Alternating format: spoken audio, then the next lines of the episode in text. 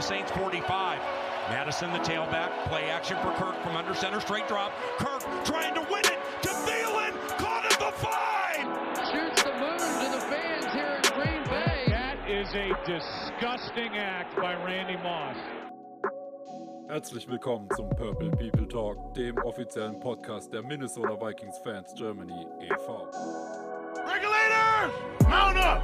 We're coming. Eric Kendricks has picked off Andy Dalton again. Vikings ball. from under center goes back to pass. Straight drop. Passing right. Jefferson, yes, on the run. 40-30. Angles left to the 20. And he is gone. Damit willkommen zum Purple People Talk. Wir sind in Woche 6 angelangt. Die Vikings spielen im Soldier Field Sonntag 19 Uhr gegen die Chicago Bears. An meiner Seite sind Peter Keller und Jonas Stärk. Wie geht's euch? Hm. Namens Stefan.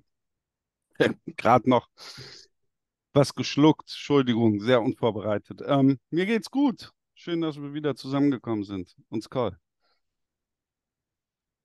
Ja, grundsätzlich geht es mir auch gut. Man hört es vielleicht ein bisschen. Ich habe ein kleines 2020er Flashback, in dem ich mir mal eben schnell Corona abgeholt habe. Aber ansonsten, ansonsten geht es mir gut und ich freue mich auf die Folge.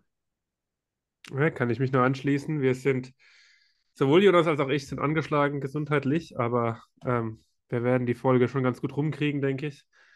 Wenn nicht, muss Peter uns alleine da durchführen. Äh, äh, nein. Nein, nein, das wird schon klappen. Ähm, die Vikings spielen 19 Uhr, Soldier Field, Sonntagabend. Zwei Teams, die beide in 1 und 4 stehen. 1 und 4 klingt immer schlecht. Ähm, wir werden später direkt auf die Preview gucken, aber vorher wollen wir mal, was Peter und ich schon in der Review zu letztem Spiel gemacht haben, so ein bisschen auf dem State of the Vikings sprechen. Und zwar, ich weiß gar nicht, ob das alle Zuhörer wissen, aber es gibt eine WhatsApp-Gruppe, die nennt sich In-Depth Vikings Talk. Das sind Mitglieder des Fanclubs und auch Nicht-Mitglieder des Fanclubs drin. Und dementsprechend, wer da rein möchte, kann sich gerne bei uns melden. Und da wird tatsächlich nur über die Vikings gesprochen, über nichts anderes. Und da habe ich die Umfrage, die Umfrage gedroppt, was man machen würde, was die Mitglieder machen würden, wenn sie selbst GM der Vikings jetzt wären. Und hatte ein paar Antwortmöglichkeiten, unter anderem, dass man ab heute alles Mögliche wegtradet, was nicht gerade eine langfristige Stütze ist, wie JJ, wie Derisaw, wie Hawkinson, wie O'Neill und wie sie alle heißen, sondern alles, was uns so kurzfristig nicht weiterbringt und eben mittelfristig auch nicht mehr im Team ist, wegtradet. Und dann gab es unter anderem auch die Antwortmöglichkeiten, die mit Abstand die meisten Stimmen gekriegt hatten, ähm, die eben gesagt hat, wir warten auf das Chicago-Spiel, wie das läuft und gegebenenfalls traden wir danach alles weg. Was irgendwie nied- und nagelfest nicht ist. Ähm, ich kann schon mal vornehmen, Peter und Jonas haben sich beide für die Mehrheitsmeinung entschieden. Und dann überlasse ich euch doch mal die, das Mikrofon, in dem ihr begründen könnt, warum ihr gerne warten würdet bis zum Chicago-Spiel und was ihr gegebenenfalls bei welchem Ergebnis dann machen würdet.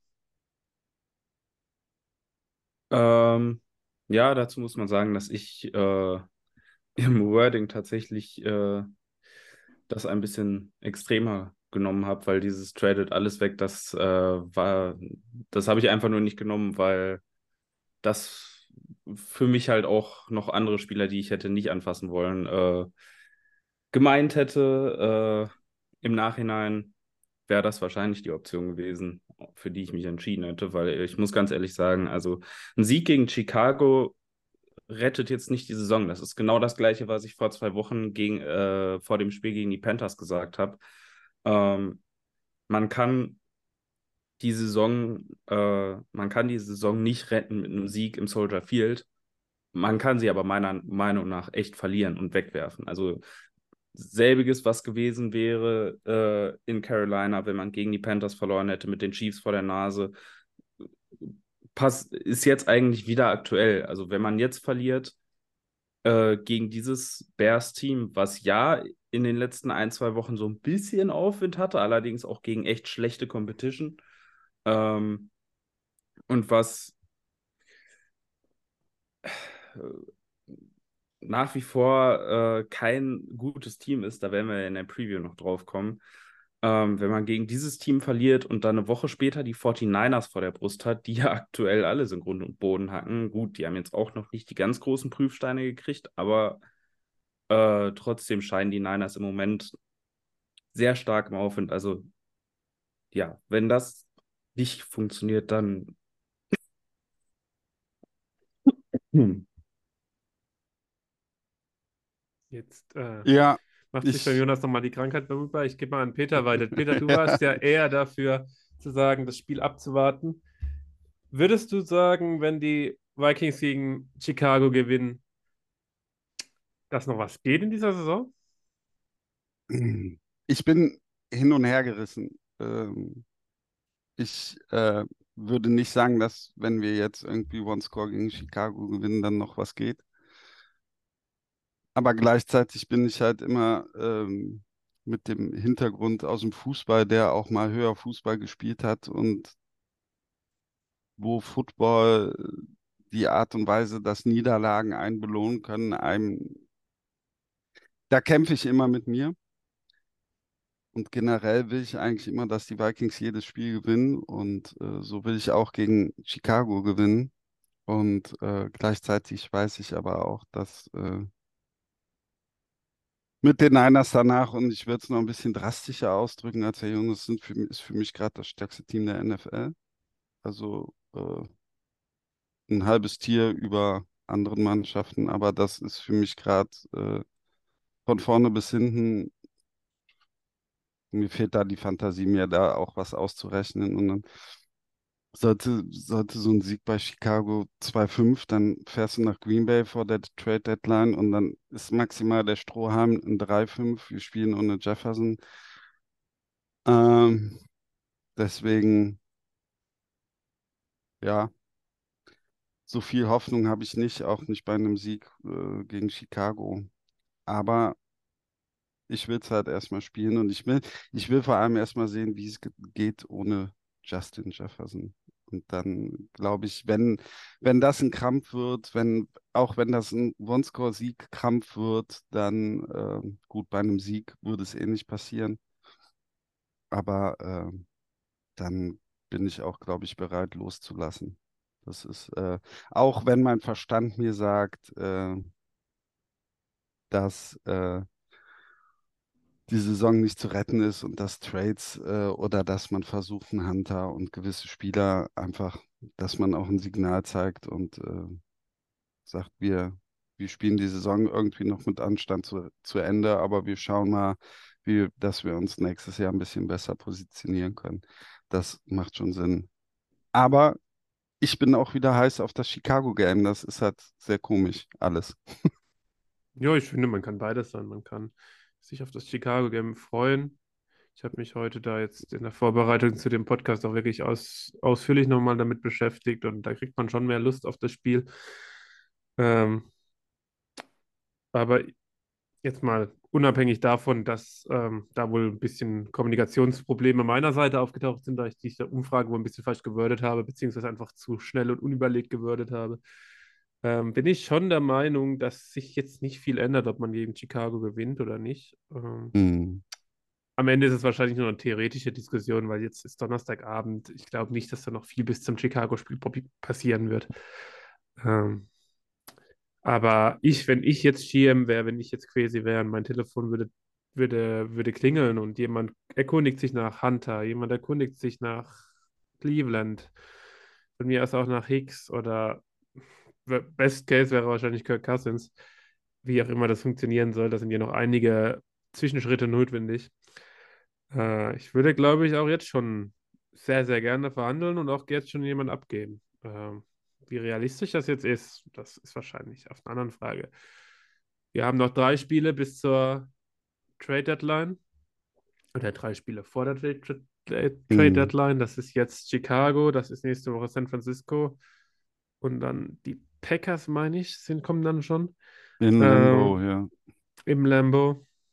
Also es ist natürlich nicht mehr so ewig Zeit und klar, muss man, man, man, man kann eben auch nur den traden, das ist auch ganz klar, den traden, der der Bieter hat, ja. Und äh, auf dem Papier in Madden ist es immer so leicht, die Spiele abzugeben. In der Realität sieht das dann doch anders aus. Ich weiß zum Beispiel nicht, habe es aus mehreren Seiten gehört, dass man KJ Osborne abgeben könnte. Ich bin mir nicht sicher, wer für KJ Osborne tradet. Also ja, das ist ein Nummer 3 Receiver, aber der war dieses Jahr nicht gut, wenn wir ehrlich sind. Und ähm, Die Falcons haben Van Jefferson ertradet. ja, und ich finde Van Jefferson dieses Jahr schon an, also, hm, ja gut. Der hatte acht Targets. Also das Ich weiß, es geht ja aber auch immer bei so einem Trade auch immer so ein Mm. bisschen über den, äh, über den Ruf, den Spieler hat. Und Van Jefferson war, glaube ich, Second Rounder und Osborne war Sixth Rounder. Ähm, wenn ich jetzt mich frage, welchen Wide Receiver ich lieber hätte, werde ich wahrscheinlich sehr, sehr wahrscheinlich KJ Osborne nehmen. Wenn ich mir überlege, was ein NFL-GM dann nimmt, ein KJ Osborne, der auch ein ziemlich fertiges Produkt ist, der jetzt nicht mehr so viel Potenzial hat gegenüber einem Van Jefferson. Aber gut, ist jetzt auch viel Kaffeesatzleserei. Mm, Ähm, ja, von daher, ich bin gespannt. Ich würde nichts dran ändern, egal ob man gegen Chicago gewinnt oder verliert. Ähm, kann aber, wie ich es in der Review auch gesagt habe, jeden Fan verstehen, der da das anders sieht, der einfach sich freut, wenn die Vikings gewinnen, was ich auch mache. Ähm, und der einfach die Siege maximieren will diese Woche und dieses Jahr. Und das ist für mich auch okay. Das ist, finde ich, für mich eine normale Fanreaktion. Habt ihr noch was zum Thema Rebuild, Trade, NFL, äh, NFC North Division Krone, irgendwas auf dem Herzen? Ich könnte halt, ich habe da so einen Gedanken oder ich würde mal anmerken, dass ich glaube fürs Front Office und äh, für den Club selber, dass man da auch denken könnte, gut, wir sind jetzt 1-4, aber sechs eigene Turnover weniger, wir stünden 3-2 oder 4-1, man ist in jedem Spiel kompetitiv. Ich glaube, so ein Gedankengang hängt da vorne drin und ich glaube, auch wenn ich ähm, Quasi als analytischer und auch eventuell bei solchen Gedanken nicht so em- emotionalisiert wie Spielman sehen würde, glaube ich schon, dass Quasi auch noch sagt, okay, drei Spiele haben wir noch. Ich glaube, dass er eventuell so denkt. Aber mh, ja, das wäre noch mein Gedanke. Ich glaube, der Punkt hier sind einfach eher auch die Wolves, die ja immer kompetitiv sein wollen. Ja. Und äh, die Frage ist halt, solange man nicht wirklich raus aus dem Picture ist, solange man nicht irgendwie, keine Ahnung, 2 und 6 oder 1, im schlimmsten Fall ja 1 und 7 oder was auch immer ist, solange habe ich, weiß ich nicht, ob die Wolves damit einverstanden sind, dann Leute wie Hunter zu traden. Das wird halt auch noch interessant, ob man da crazy freie Hand lässt. Weil ich glaube, der wird es machen. Ja, ich finde halt, also grundsätzlich kann man ja von Tanken, wenn man jetzt mal den Extremfall nimmt, halten, was man will, aber es gibt schon kaum bessere Situationen, als früh zu draften, als im nächsten Draft, meiner Meinung nach.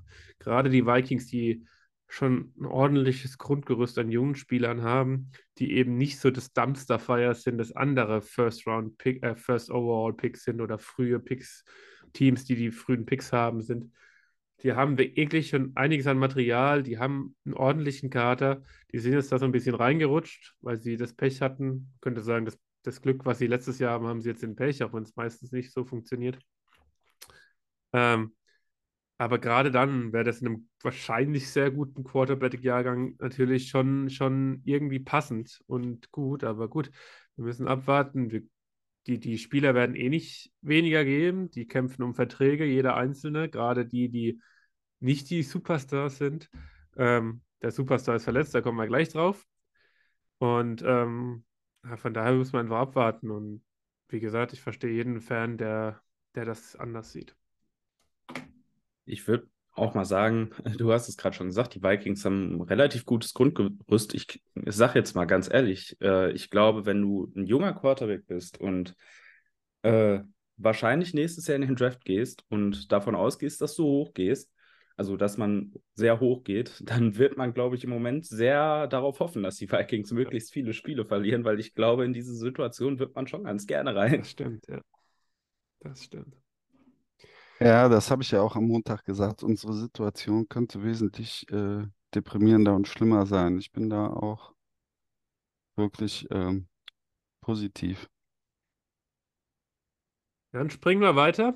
Äh, einmal in die News-Section, weil jetzt doch einiges im Kader passiert ist, dass man vielleicht einmal komplett zusammenfasst. Wichtigste Nachricht zuerst: Justin Jefferson ist auf der IR gelandet mit der Hamstring-Verletzung, die er sich im letzten Spiel gegen die Chiefs zugezogen hat. IR heißt mindestens vier Wochen, Entschuldigung, mindestens vier Spiele sind da draußen. Ähm, was man so hört, könnte es auch ein bisschen mehr werden, einfach weil man jetzt auch auf Nummer sicher gehen will, was absolut verständlich ist. Also JJ ist raus. Ähm, dazu noch so ein paar kleinere News. Nick Mullins, der Backup-Quarterback, ist auch auf IR gelandet mit einer Rückenverletzung. Äh, dafür sind die zwei Wide Receiver aus dem Practice Squad, Keel Harry und Tristan Jackson, in den aktiven Kader nominiert worden. Und dann gab es ein paar neue Spieler, die in den Practice Squad gekommen sind. Dan Chisena, der eigentlich oder offiziell Wide Receiver, in Wirklichkeit war er immer nur Special Teams Player, langjähriger bei den Vikings, sowie Sean Mannion, der Quarterback, der auch noch dem einen oder anderen Fan was zu sagen hat. Und Troy Fumagalli, der Tight End, wurden ins Practice Squad genommen. Und unser eigentlich mal Running Back 2, Keenan Wangwu, wurde von der IA ähm, ja, aktiviert und kann jetzt wieder mittrainieren, hat, glaube ich, 21 Tage Zeit, ob er in den aktiven Rooster kommt oder nicht. Ja, das einige Kaderbewegungen. Die größte und wichtigste, habe ich von Anfang an gesagt, ist Justin Jefferson, der eigentlich mehr oder weniger unsere Offense war. Und da stellt sich natürlich die Frage, Peter, wie können die Vikings den Ball bewegen ohne Justin Jefferson?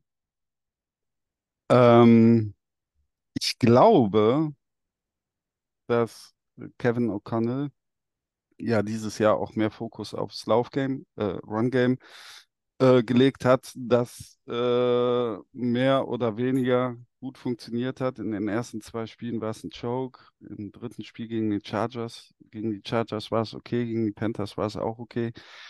War es besser, sagen wir es mal so. Und äh, gegen die Chiefs war es aufgrund des Gameplans und dass man nach der Halbzeit hinten lag und auch vorher äh, es nicht sehr erfolgreich war, kann ich mir vorstellen, dass Chaos, dass wir schon, dass KOC denkt, wir werden laufen können. Und die Line, nicht, das ist nicht das, was ich will, aber das ist das, was ich denke. Und unsere O-Line ist stark im Moment und ich glaube, wir können die Line dominieren und ich glaube, wir werden oft Mattison und Akers sehen. Wichtig wäre natürlich, wenn Edison sich etablieren würde, wenn er da in JJs sehr große Fußstapfen reinspringen könnte, halbwegs. Und äh, das Underneath Play über Hawkinson, das Hawkinson muss liefern. Das muss man jetzt mal so sagen. Der hat einen dicken Vertrag bekommen, der hat gegen die Chiefs unglücklich gespielt und das wäre so mein Wunsch. Edison, Hawkinson, vielleicht auch öfters mal zwei Tight End Sets. Ja.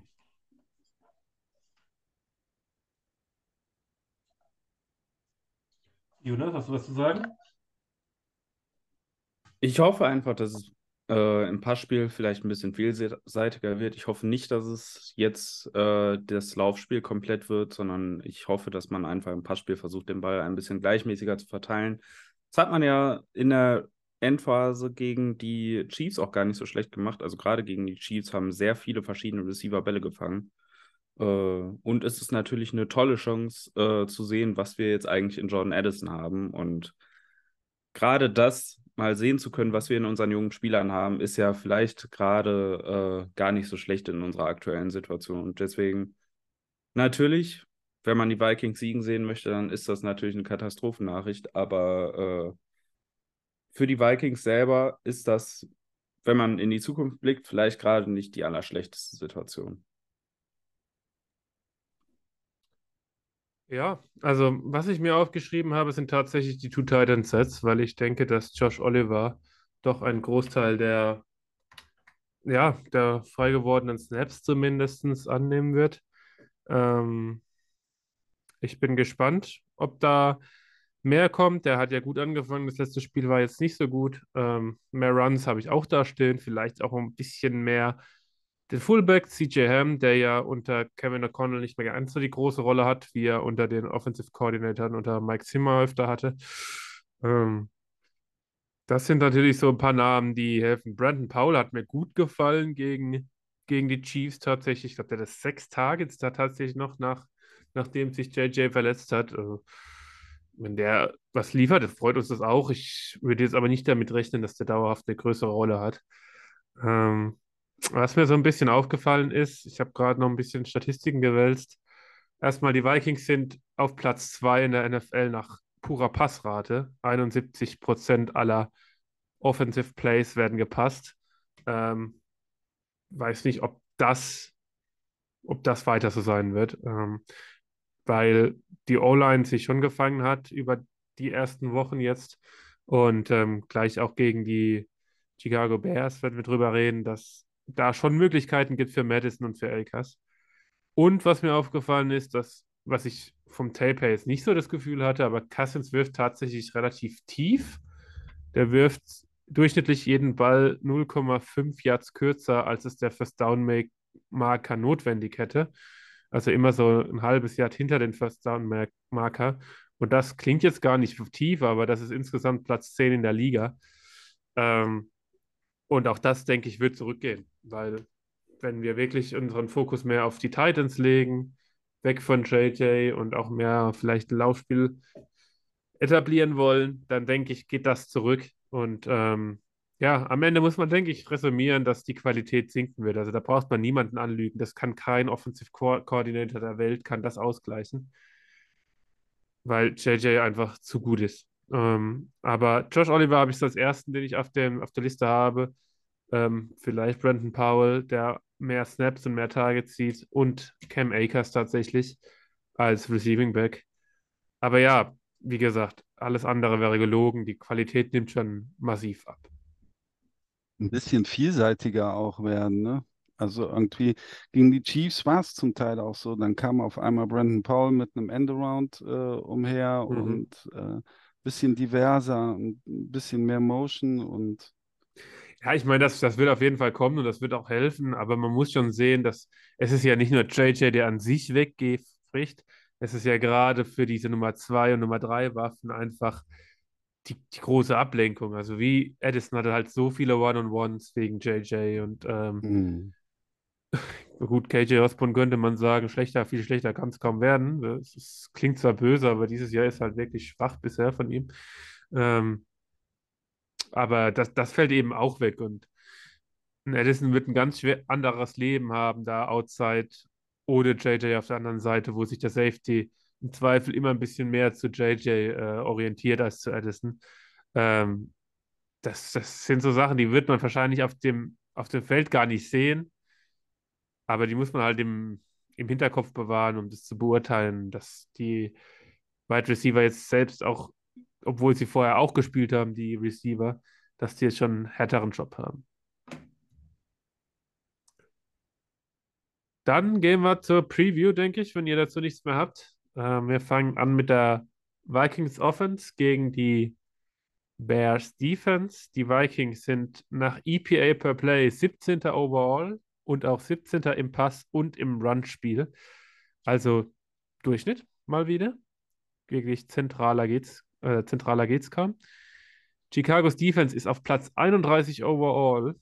Ich darf das Wort nicht mehr sagen, wurde mir vom äh, Marc gesagt. Ich sage es jetzt trotzdem einmal, einmal Bodensatz der Liga. auch Platz 31 im Passspiel und Platz 20 in der Run-Defense. Ja, wer von euch möchte anfangen? Wie knacken wir dieses, ich sag's mal, Bollwerk? Also, du hast es schon richtig gesagt. Also, knacken sollte eigentlich, sollte kein Problem sein. Ähm, diese Defense hat echt nicht viel, was für sie spricht. Äh, Run Defense ist schwach, Pass Defense, also Coverage ist auch schwach, der Pass Rush ist absolut nicht existent. Äh, wir haben ja letzte Woche darüber gesprochen, wie gut die Offensive Line äh, sich entwickelt hat und diese Saison gespielt hat. Äh, gegen die Chiefs hat sich das absolut fortgesetzt. Also das Chiefs-Spiel war meiner Meinung nach das beste Spiel der Offensive Line und das heißt dieses Jahr tatsächlich schon was. Und jetzt geht es gegen Chicago, die halt wirklich eine super schwache Front haben. Äh, Free Agent Signing Yannick Ngakwe, den wir ja auch noch kennen, ist völlig ins Leere gegangen. Also das funktioniert überhaupt nicht. Die Bears haben keinen Pass Rush, die Bears haben keine gute Run Defense. Ähm, eigentlich sollten die Vikings alles machen können, was sie wollen. Äh, natürlich, ohne Jefferson fehlt eine große Receiving-Waffe, aber du hast immer noch Hawkinson, du hast immer noch John Addison. Äh, und gegen dieses Secondary sollte das reichen. Äh, insbesondere die beiden Safeties der Bears spielen dieses Jahr absolut desolat in Coverage. Äh, also auch Jaquan Brisker, der ja letztes Jahr durchaus ein bisschen Rookie-Hype gekriegt hat, sag ich mal, äh, auch der ist dieses Jahr in Coverage unter ferner Liefen. Und äh, gut, bei den Cornerbacks hat man Jalen Johnson. Äh, da muss man jetzt aber auch da, dazu sagen, äh, der wird halt, glaube ich, im Moment einfach relativ wenig angeworfen, weil es der einzige halbwegs kompetente da in diesem Cornerback-Raum ist. Das ist so ein bisschen die AJ Terrell äh, Situation, die äh, in Atlanta lange war. Der einzige halbwegs kompetent aussehende Cornerback wird halt komplett vermieden, weil der Rest halt einfach so schlecht ist. Ähm, kommt da nicht noch ein Corner wieder zurück? Ich meine, ich hätte gehört, der Nummer 1 Corner würde zurückkommen. Also Äh, Jalen Johnson war verletzt, der ist der Nummer 1 Okay. Corner. ja. Äh, war limited in Practice mit Hamstring, aber ich denke, der wird schon wieder spielen. Übrigens, Draft Crush von mir. War, hatte schon schlechtere Picks. Ähm, Ja, nach, mein, nach meiner McDuffie Victory Lab letzte Woche kommt jetzt deine sei Jalen mir die bitte gegönnt. ähm, ich, also vor Jalen Johnson habe ich schon Respekt, weil wir eben keinen Nummer 1 Wide Receiver mehr haben. Addison will ich erst sehen tatsächlich. Kann sein, aber äh, ich finde es so ein bisschen verkehrte Welt, weil normalerweise, wie viele Nach Nächte haben wir uns schon in die Ohren geschlagen, teilweise Monday Night, teilweise Sunday Night. Die Vikings fahren in Soldier Field, haben Receiver, sei es Diggs, sei es Thielen, sei es JJ, die besser sind als die Corner, aber werden von irgendeinem, meistens was Akeem Hicks oder Khal äh, Khalil Mack, irgendwelchen äh, Defensive Rushern zerstört. Und dieses Jahr ist es andersrum. Dieses Jahr, wie gesagt, ich sehe nicht so ganz, dass unsere Wide Receiver Separation kriegen, wenn Osborne nicht mal den Arsch hochkriegt, weil da hätte er echt die Möglichkeit. Mhm. Ähm, aber ich traue unserer Offensive Line zu, die Line of Scrimmage zu demonieren. Und ähm, das hat man als Vikings-Fan nicht oft. Das liegt einerseits daran, dass diese Vikings-O-Line aus dem Nichts so ein bisschen ganz gut spielt. Ähm, selbst Ed Ingram, wir haben schon jetzt, äh, sage ich zum zweiten Mal in diesem Podcast, spielt deutlich überhalb seinen Erwartungen, meiner Meinung nach. Und das liegt daran, was Jonas schon so angekündigt hat oder angedeutet hat, ist, dass diese Bears Front, gerade wirklich die vordersten Männer da, die kann man schon wegbewegen. Die kann man, die sind nicht unschlagbar. Das ist, hat nichts mehr mit den Bears Fronten, Bears Fronten zu tun, die wir kannten. Mhm. Äh, Yannick Ngakwe, Revenge Game, wie es Jonas gesagt hat, auch der bringt wenig. Ähm, der Einzige, der da wirklich, vor dem ich ein bisschen Respekt habe, ist Andrew Billings, der Nose Tackle, der meistens in Nickel-Package dann aber auch rausgeht. Aber vor dem habe ich Respekt. Ansonsten glaube ich, könnten wir da schon, schon was machen. Und dann glaube ich, dass wir den Ball tatsächlich auch viel über den Lauf bewegen können. Mit vielleicht underneath, weil die Linebacker sind dann wiederum schlagbar in Coverage, äh, underneath Bällen und dann eben ein, zwei Bomben über Play-Action. Ähm, aber ja, am Ende, auch ohne JJ, müsste der Ball da bewegt werden, oder Peter? Ja, gehe ich irgendwie mit. Auch wenn wir es in der letzten Zeit halt, also wir haben es noch nie gesehen, weil, glaube ich, seit dem JJ Stammspieler ist, wie zwei, Woche 3 2020, konnten wir uns irgendwie immer auf ihn verlassen. Aber ja, also Andrew Billings äh, habe ich jetzt äh, auch mitbekommen, dass er ganz passabel spielt und das wäre so der einzige, der mir aus der Front von Chicago auch äh, aufgefallen wäre, auf den man so ein bisschen achten kann, muss. Aber ansonsten denke ich auch, sollte das aus, aus einer O-Line gut spielbar sein mit dem Lauf und dann äh, ja auch über Play-Action. Also ich denke schon, dass wir den Ball bewegen können. Generell muss man natürlich auch immer wieder sagen, ähm, mittlerweile dürften eigentlich alle Magazine leer sein in Minnesota, mit denen man sich in den Fuß schießen Ja. kann, aber wir werden immer welche finden und das ist halt irgendwie die Story der Saison, auch wenn man das aus analytischer Sicht ja gar nicht greifen kann, erzählen kann oder so, aber es passiert halt irgendwie immer was. Und ich sag's mal so, wenn in diesem Spiel dieses irgendwas passiert immer nicht passiert, dann äh, sollten wir den Ball vernünftig bewegen können und auch mal führen. Wir haben dieses Jahr, wir haben dieses Jahr gegen Carolina irgendwann mal äh, geführt und äh, mal ganz kurz gegen die Chargers und mal ganz kurz gegen die Chiefs. Aber wir haben halt nie geführt. Wir sind immer hinterhergerannt und das ist natürlich äh, limitiert auch dein Playbook, limitiert, du hast Druck und, äh, und irgendwie hat man dadurch auch immer das Gefühl gehabt, dass eventuell auch Fehler entstehen, weil sie diesen Druck haben. Siehe jetzt Timeout, Desaster gegen die Chiefs oder so. Äh, wenn man mal führt, wenn man mal ruhig spielen kann, wäre das was Schönes, was wir dieses Jahr noch nicht gesehen haben. Ja, und ich glaube tatsächlich, es kann ja gehen. Ähm, ich hoffe so ein bisschen, dass man versucht, den einen oder anderen pullenden Guard vielleicht ins Second Level zu bekommen, weil TJ Edwards, der Linebacker der Bears, der ist ähm, nicht besonders gut in Coverage, aber der kann diesen C-Hit-Linebacker ganz gut spielen. Also der liest nicht viel, aber wenn der einen Running Back sieht mit dem Ball in der Hand, dann kriegt er den und dann tackelt er den auch gut. Und da wäre es gut, dass man mit ein bisschen Kreativität auch im One-Game spielt, vielleicht ein Reverse, wie gesagt, vielleicht ein Stunt und dann, äh, kein Stunt, einen pullenden Blocker und dann ähm, den in Second Level. Solche Sachen. Ähm, aber ich bin gespannt. Ich glaube, da kann wirklich was gehen. Dann würde ich sagen, gehen wir, gucken wir auch auf die andere Seite des Balles. Chicagos Offensive ist Platz 18 overall nach EPA, Platz 23 im Passspiel und Platz 5 im Run Game. Also wirklich Elite Run Game in der Liga. Die Vikings Defense Platz 21 overall, Platz 25 im Passspiel, Platz 11 in der Run Defense.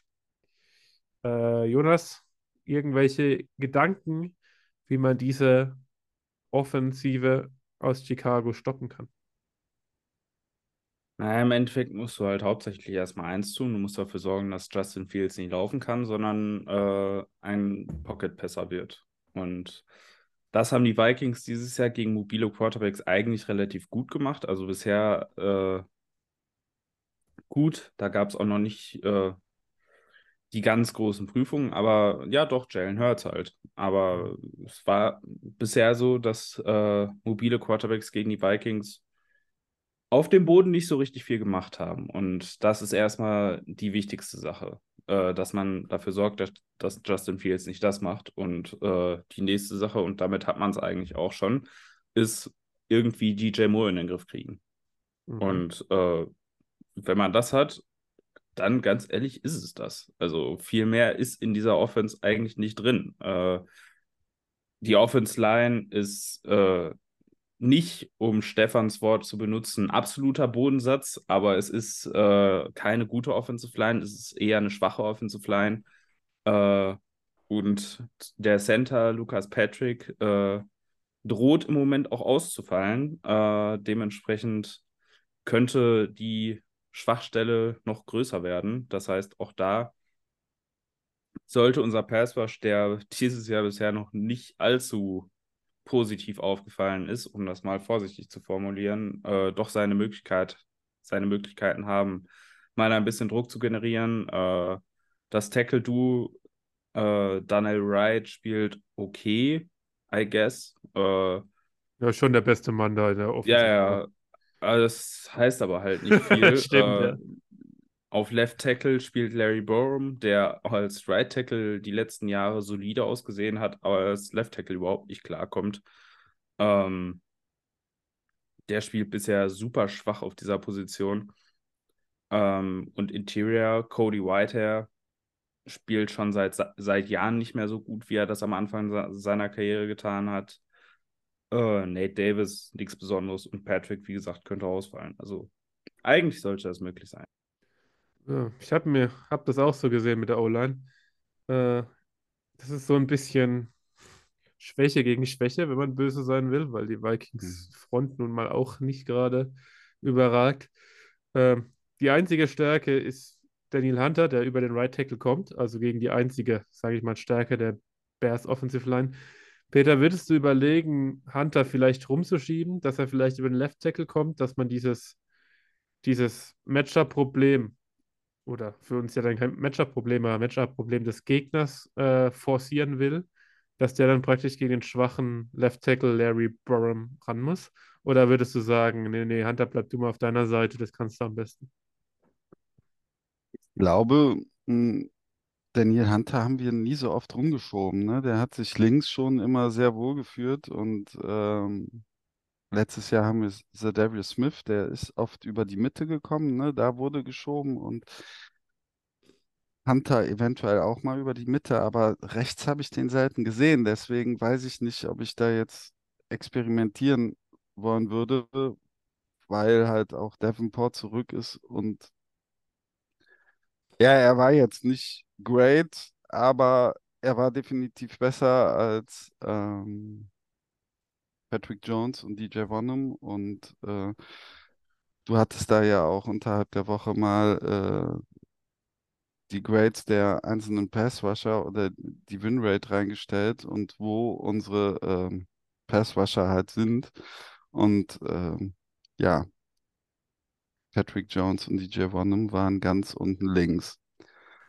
Äh, und deswegen glaube ich mit Davenport, ich würde es halt so belassen. Ähm, ja.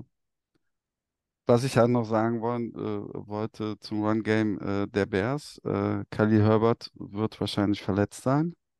Ja, also noch weiterhin verletzt, habe ich gehört. Und das, äh, der Junge ist nicht schlecht. Der war auch gegen Washington nicht schlecht. Und äh, Johnson wird, glaube ich, auch noch äh, verletzt sein. Und dann können wir uns auf Donta Foreman gefasst machen. Ein Power Runner. Madison 2.0. äh, Maybe. nur ein bisschen älter inzwischen, glaube ich, schon, Ja. schon ein bisschen mehr Ja, ja. Mileage auf dem Tacho. Ja, ja.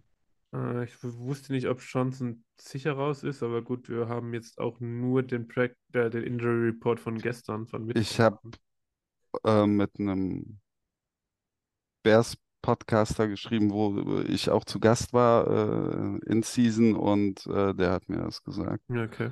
Also er geht davon aus, dass äh, Donta Foreman, ich habe den auch ein bisschen geclaimed in Fantasy und Ja, schauen wir mal. Ähm, ja, also das wäre so die eine Sache, wo ich mir wünschen würde. Das andere, das hat ähm, Jonas aber auch schon gesagt, ist natürlich Justin, Je äh, Justin Jefferson, Justin Fields in der Pocket zu halten. Und ich bin mir nicht sicher. Also ja, ich sehe das schon, was Jonas sagt, dass äh, bis jetzt die Vikings das ganz gut gemacht haben. Aber es war halt auch noch wirklich überhaupt kein so elusive Runner wie, wie Fields dabei, den die Vikings Defense verteidigt hat. Ich würde mir wünschen, ich würde mir wünschen, dass Brian Flores so ein bisschen passiver wird, nicht ganz so viel blitzt und ähm, am ehesten Ivan Pace vielleicht, vielleicht als Spy nimmt. Äh, Jonas hat da wohl was dagegen, dann darf er das einmal sagen.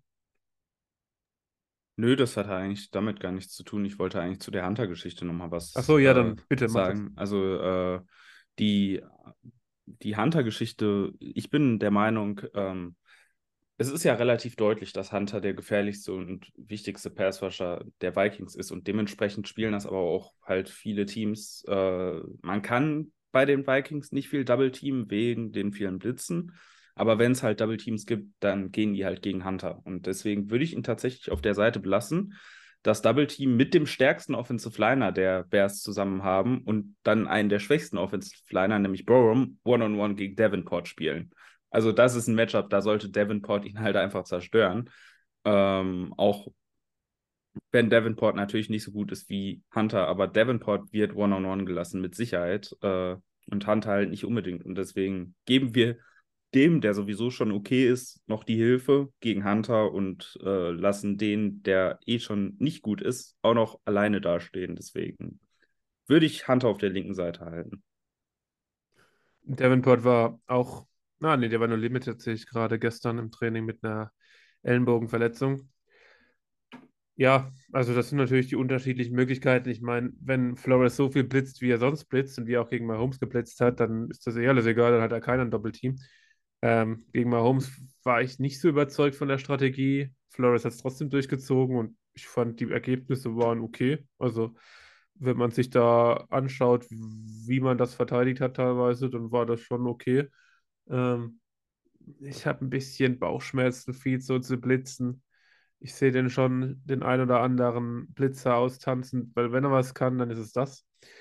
Und äh, dann für Big Games zu scramblen. Ich hätte lieber einen Ivan Pace, der da vielleicht so ein bisschen den Quarterbacks beimacht ähm, und dann aufräumt. Und was eben wirklich ein riesiges Problem für die Vikings Defense ist, ist äh, DJ Moore. Also ich habe mir das angeguckt, mir war das gar nicht so bewusst, aber DJ Moore führt die komplette Liga in Yards per Route Run gegen Man Coverage an, mit 5,22 mm. Yards per Route Run gegen Man Coverage. Mm. Und ja, wenn man viel blitzt, dann spielen die Corner viel Man Coverage.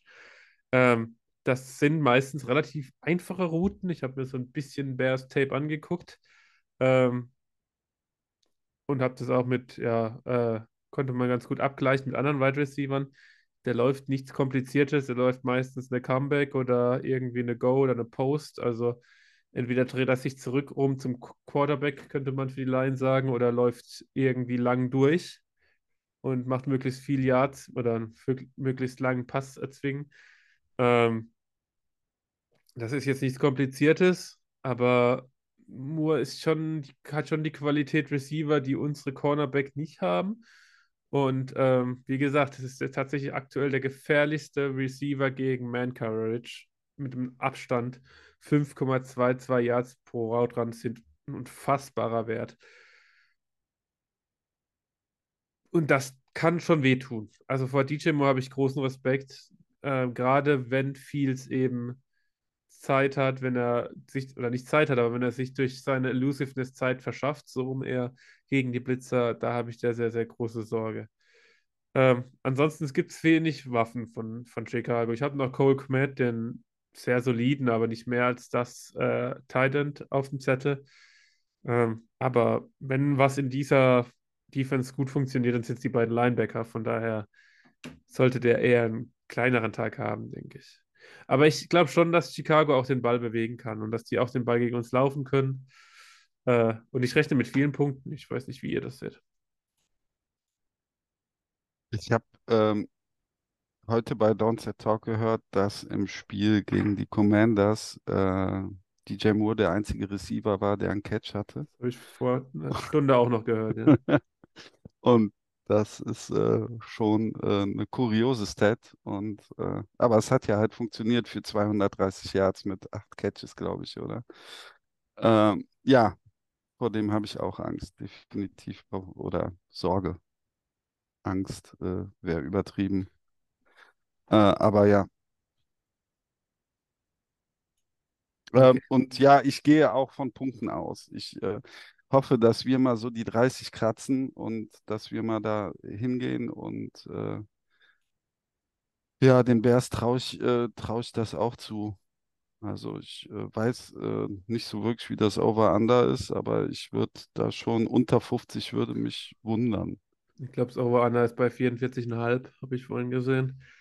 Also, ähm, wundern wäre auch zu viel, aber das NFL, es kann immer was das passieren. Das schon tatsächlich sehr wenig. Also ja. gut, ich hatte das auch nicht so auf dem Schirm, bevor ich mich nochmal wirklich in der Tiefe mit dem Kader der, der Bears auseinandergesetzt habe. Ähm, aber ja, ich würde, wenn ich wetten würde, was ich per se nicht mache, aber wenn ich wetten würde, würde ich auf jeden Fall das Over da hitten. Ähm, gut, wenn wir nichts mehr zur Preview haben, denke ich, können wir zu. Ah, Jonas hat noch was. Eine Kurzmeldung noch dazu. Äh, Vikings haben ja auch äh, wieder einen relativ äh, einfachen, also einen relativ äh, äh, klaren äh, Injury Report gehabt mit wenig drauf, abgesehen eben natürlich von Jefferson, der ja gar nicht mehr draufsteht wegen Injured Reserve. Ähm, bezüglich der Leute, die da drauf standen, kann man jetzt nur sagen, man weiß natürlich nicht, äh, wie sehr, aber das Training läuft gerade und Jordan Addison, Marcus Davenport und Caleb Evans sind alle dabei und machen mit. Das heißt, wir wissen natürlich nicht, ob wieder Limited oder nicht, aber alle drei trainieren. Das sind doch gute Aussichten. Dann würde ich sagen, gehen wir zu den Tipps. Peter, was steht auf deinem Zettel? Gewinnen die Vikings ihr zweites Saisonspiel oder geht es ins Tal der Tränen? Noch tiefer. Ich bin immer der Zweckoptimist und ähm, ich wiederhole einfach meinen Tipp von letzter Woche, 27 zu 24 für uns. Es wird eng und es wird, äh, ja, es wird eng und ich hoffe, wir schießen uns einmal weniger in den Fuß, als, als wir es dürfen und äh, ich würde mich freuen über einen Sieg. Und ich würde mich freuen, wenn wir den Ball ordentlich bewegen. Jonas, dein Tipp? Ich rechne eigentlich auch mit einem Sieg. Äh, ich glaube, der Eindruck der Bears gerade gegen die Commanders war ein bisschen irreführend. Äh, ich rechne mit einem 32 zu 25 Sieg der Vikings. Ui, sieben Punkte. Ähm, muss ich so ein bisschen den Partycrusher spielen. Ich glaube, die Vikings verlieren das Spiel. Ich glaube, dass man die Offense noch nicht so weit hat nach einer Woche, sich komplett von JJ zu emanzipieren. Ich glaube, dass Justin Fields die letzten zwei Wochen relativ gut aussah, äh, im Gegensatz zum wirklich frühen Saisonstand. Und ich glaube, dass wir keine Antwort auf DJ Moore haben, defensiv. Ähm, wir werden den Ball bewegen können, wir werden auch punkten können. Man muss ja schon fast davon ausgehen, dass wir irgendwann fummeln werden. Das gehört ja inzwischen schon fast dazu. Und dementsprechend habe ich auf dem Zettel ein 28 zu 26 für das Heimteam für die Chicago Bears. Damit steht es 2 zu 1, was ja eigentlich immer ein ganz gutes Zeichen war, wenn, wenn der Podcast sich nicht einig war. Wir kommen zur letzten Rubrik, die Bold Predictions. Peter, was hast du uns für eine heiße Bold Prediction mitgebracht? Eine heiße Bold Prediction. Äh, wir werden Justin Fields siebenmal sacken. Siebenmal sacken. Jonas trinkt noch was. Ich fange mal an. Dann kann der mir nicht schon wieder meine Bold Prediction klauen. Äh, auch wenn sie diesmal relativ leicht ist. Ähm, ich glaube, die Vikings werden sich auf den Run -Game, aufs Run-Game fokussieren. Ich glaube, das Run-Game wird funktionieren. Auch ein Grund, warum die Vikings nie wirklich wegziehen können. Äh, Alexander Madison, 120 Yards, zwei Touchdowns. Das hatte ich heute Nachmittag wirklich auch gedacht, ob ich genau dieselben Zahlen sage, aber ich äh, fand äh, die Sack-Nummer hübscher.